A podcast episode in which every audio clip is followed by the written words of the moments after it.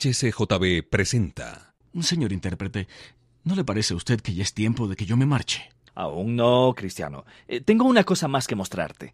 En su peregrinaje a la ciudad celestial, Cristiano recibe del señor intérprete provechosas instrucciones.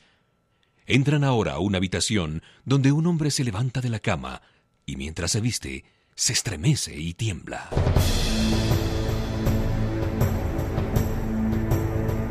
El peregrino.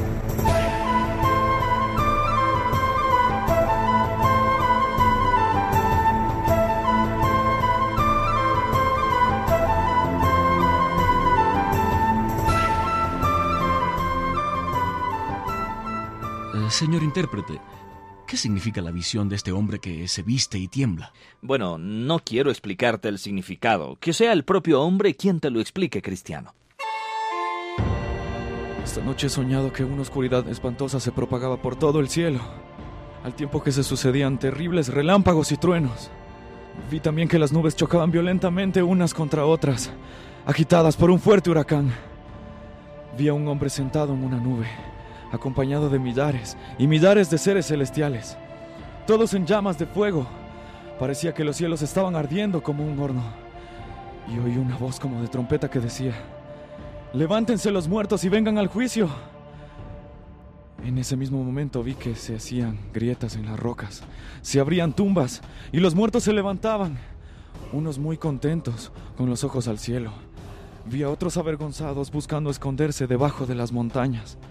Entonces vi que el hombre de la nube abría el libro y mandaba que todos se aproximaran a él. Pero a poca distancia, como la que suele haber entre el juez y los culpables que van a ser juzgados. Y es que de la nube salía un fuego que no le permitía acercarse a nadie. Enseguida oí al hombre de la nube que ordenaba a sus servidores. Recojan la cizaña, la paja y la hojarasca y arrójenlo todo al lago que arde. En ese mismo instante, precisamente cerca de donde yo me hallaba, se abrió el precipicio y salieron nubes espantosas de humo y carbones encendidos. Todo con mucho ruido. Luego el hombre volvió a decir, traigan mi trigo al granero. Y entonces muchos fueron arrebatados por las nubes, pero yo quedé donde estaba. Busqué dónde esconderme, pero no pude, porque el hombre de la nube me estaba mirando fijamente. Entonces mis pecados se amontonaron en mi memoria y mi conciencia me acusó por todas partes. Justo ahí me desperté, Pero, ¿y por qué sentiste tanto temor cuando viste todo eso? porque creí que el día del juicio había llegado y yo no estaba preparado. Pero tuve más miedo todavía cuando vi que los ángeles recogían a muchos y me dejaban a mí en la boca del abismo. Cristiano, ¿has considerado bien todas estas cosas? Sí, señor. Y le confieso que me llenan de temor y esperanza al mismo tiempo. Pues entonces grábalas en tu memoria y que te estimulen a seguir avanzando por el camino. Eh, vamos, marcha ya. Que el ayudador te acompañe y que siempre dirija tus pasos hacia la ciudad eterna, Cristiano. Gracias, señor.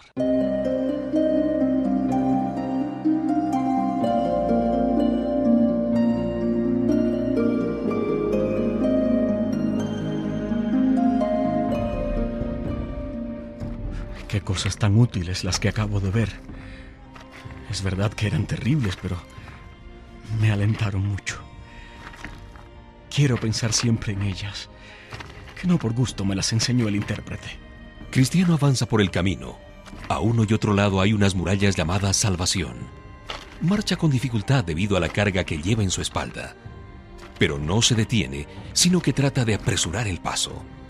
De pronto llega a una montaña en cuya cima hay una cruz y un poco más abajo un sepulcro.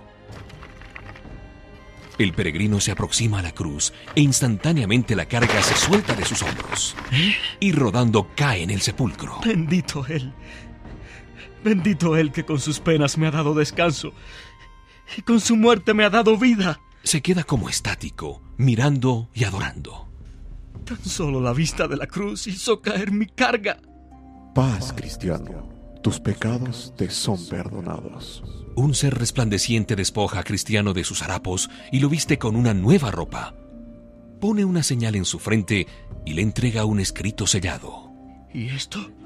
Debes estudiarlo en el camino a la ciudad celestial y entregarlo cuando llegues a la puerta de entrada.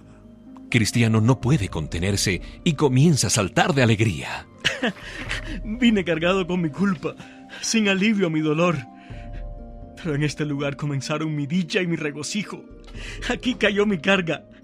Bendita cruz, bendita sepultura, y más bendito aquel que murió por mí.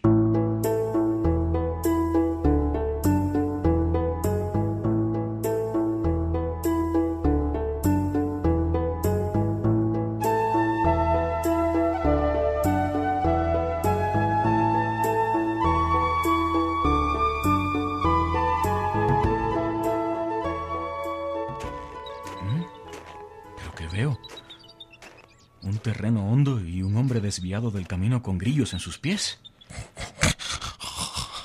Eh, eh, eh despierte. ¿Ah? Despierte, por favor.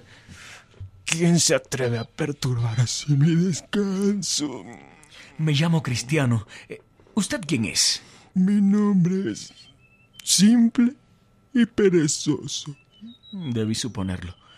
Es como los que duermen en lo alto de un mástil que tienen debajo de sus pies el mar sin fondo.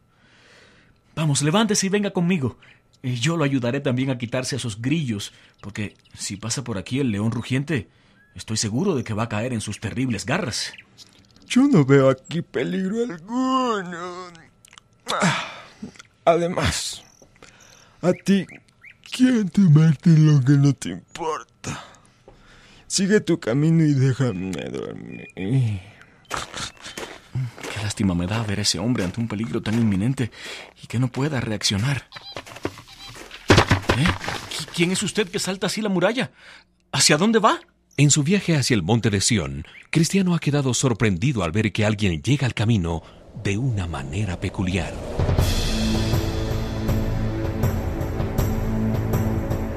Escuche el siguiente capítulo de el Peregrino. Fue una producción de HCJB. Gracias por escuchar y si te gustó esto, suscríbete y considera darle me gusta a mi página de Facebook y únete a mi grupo Jesús Answers Prayer.